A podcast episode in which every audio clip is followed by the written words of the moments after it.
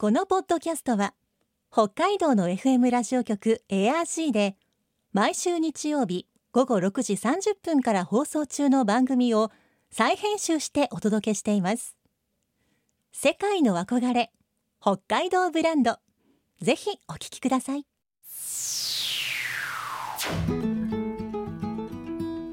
今世界から注目される北海道。この番組では北海道が世界に誇る自然文化産業などをピックアップ。北海道の持つ魅力や可能性をゲストの方に伺います。お相手は鈴木舞です。今回のテーマは北竜町のひまわり。国内最大級のひまわり畑が広がる空知の北竜町。北海道を代表する夏の絶景として全国的にも知られあるアンケート調査では2022年の夏に行きたいひまわり畑で1位に輝きました。そして昨日から3年ぶりに北竜町ひまわり祭りがスタートしています。今週と来週は北竜町産業課の市場義弘さんに北竜町のひまわりについて伺います。今日のお話のポイント鈴木舞のマイポイントは一石二鳥。見るだけではないんです。世界の憧れ北海道ブランド。この番組はあなたの明日を新しく北海道創価学会の提供でお送りします。今週と来週は北竜町産業課商工ひまわり観光林務係長の市場義弘さんにリモートでお話を伺っていきます。市場さんよろしくお願いします。はい、よろしくお願いします。まずは北竜町とはどんな町なのか町のプロフィールをお願いしますはい、えー、っと北竜町は今年であの会長130周年を迎える、えー、っと札幌からこあのこ車でこ高速で1時間半ぐらいで旭川で1時間ぐらいの場所にあります。で、あの農業が基幹産業の町です。はい、はい、えー札幌や旭川からも車でアクセスが良いということですが市場さんがひまわりに関わるようになってどのくらいになるんでしょうか？はい、あの観光の担当になったのは今年あの4月からなんですけど、えー、とあの北竜町の職員は全員あの毎年ひまわりの草取りをしたりあとイベントの手伝いとかあと駐車場係ってことでひまわりの方には何かしらみんな関わってあの仕事をしています。はあやはりあれだけの規模ですからもう本当に町の人特にこう役場の方は何かしら関わっているということなんですねはい、そうです。はい。ではそのひまわりについていろいろ伺っていきたいと思います。ひまわりこちら原産地ふるさとはどこになるんでしょうか？はい、えー、と北アメリカ原産の植物ということで、はい、聞いています。はい、うん。では北アメリカで生まれてきっとその後こうヨーロッパなどに伝わり現在はこう日本でもたくさんの花を見ることができるというわけなんですね。はい、あのひまわりこれ漢字で書くと日に向かう青いという漢字になりますがこちら言葉の通り本当に花は太陽の方を向いているんでしょうか？えー、とつぼみの時は太陽の方を向いているんですけど、あの花が咲いた時からもう動かないっていう形ですね。はああのつぼみの頃のひまわりのつぼみの頃あんまり意識したことなかったんですけれどその頃は常に太陽を追いかけてということなんですか？はい、そうですね。はい。はああでも確かにこうお花が咲いてからその花がぐるんぐるん花に常にお日様に向かって動いてるわけではないとはい、そうです。はい。ちょっとこれからつぼみの時期も注目してみることにしますはい。北竜町のひまわりこれお花の見頃はいつ頃になるんでしょうか？はい、あの雨とかあの天候の都合にもよるんですけど、例年あの7月下旬からあの8月上旬頃が見頃っていう形であの種をまいています。うんもちろんその頃に合わせてこのお祭りも行っているというわけなんですね。はい、そうです。はい。今年のあの生育状況ここまでいかがだったんでしょうか？はい、今のところ今年あの天気も良くて、雨もそんなにすごい少ないわけではないので、今のところは順調に、はい、育っていますう。ん昨年なんかはかなり北竜町の方も暑かったと思いますがそういうのも結構影響したりするんですか？そうですね。あの天気がよあの良かったらあの咲くのがちょっと早くなってしまうんですよね。はい。ででも雨もなさすぎてもやはり背が低くなってしまうので、うんなかなか難しいなと思います。ひまわりの花いつ頃まで開花は続くんでしょうか？はい、えー、とあのひまわりの里はあの時期をずらして種をまいているので、あのピークは過ぎてしまうんですけど、8月のお盆過ぎぐらいまではあの花を見ることができます。うん、そうやって長い期間観光客の方にもそして町の人にも楽しんでもらえるように時期をずらしているということなんですねはい、そうです。はい。では北竜町でひまわりの栽培を始めたのはいつ頃からだったんでしょうか？はい、えー、と昭和55年からあの始めています。うん昭和55年というと大体40年ぐらい前ということでしょうかはい、そうですね。うんはい。こちらはどういった目的またきっかけでひまわりを栽培しようということになったんですか？はい、えー、と昭和54年にあのヨーロッパの視察研修の方に参加したあの農協職員の方があの旧ユーゴスラビアのあの空から見たひまわり畑の、えー、と美しさにすごくあの感動してそれと同時にその栽培目的があの健康食品ということでその可能性に着目したことが始まりです。でその頃あの農協の女性部の方でえー、と食生活の改善運動ということであの家族の健康を守る運動っていうのを取り組んでいてちょっとそれとこうした形であの健康食としてのえーひまわり油の生産とあと環境美化にもつながるっていうことからあの昭和55年にえーひまわりの作付けを開始しております。うーん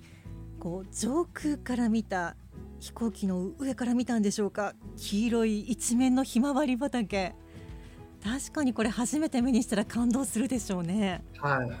またこの綺麗なだけではなくじゃあ健康食品こちらの目的もあって、まあ、その2つの目的からということで始まったんですね。はい、そうです。はい。うんさて北竜町でひまわりを見られる場所といえばどこになるんでしょうか？はい、あのひまわりの里っていうところがあるんですけど、そちらであの見れるんですけど、それ以外にもあの国道沿いの植樹マスなどにも植えられています。やはりこ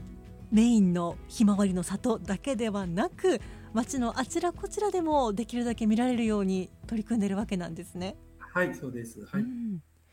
ではひまわりの栽培が昭和55年から始まりましてひまわりの里こちらができたのはいつになるんでしょうか？はい、えー、と平成元年で、あの1989年から、えー、と里をオープンしています。うん。だいたい10年ぐらい経過して念願のひまわりの里オープンということなんですね。はい、ひまわりの里のひまわりの数とそして広さどのくらいあるんでしょうか？はい、えー、と大きさは、えー、と23ヘクタールの畑になっています。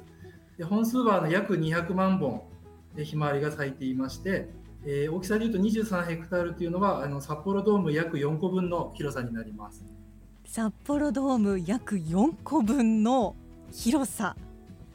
もうこの言葉を聞いてすごく広さが実感できるんですけれど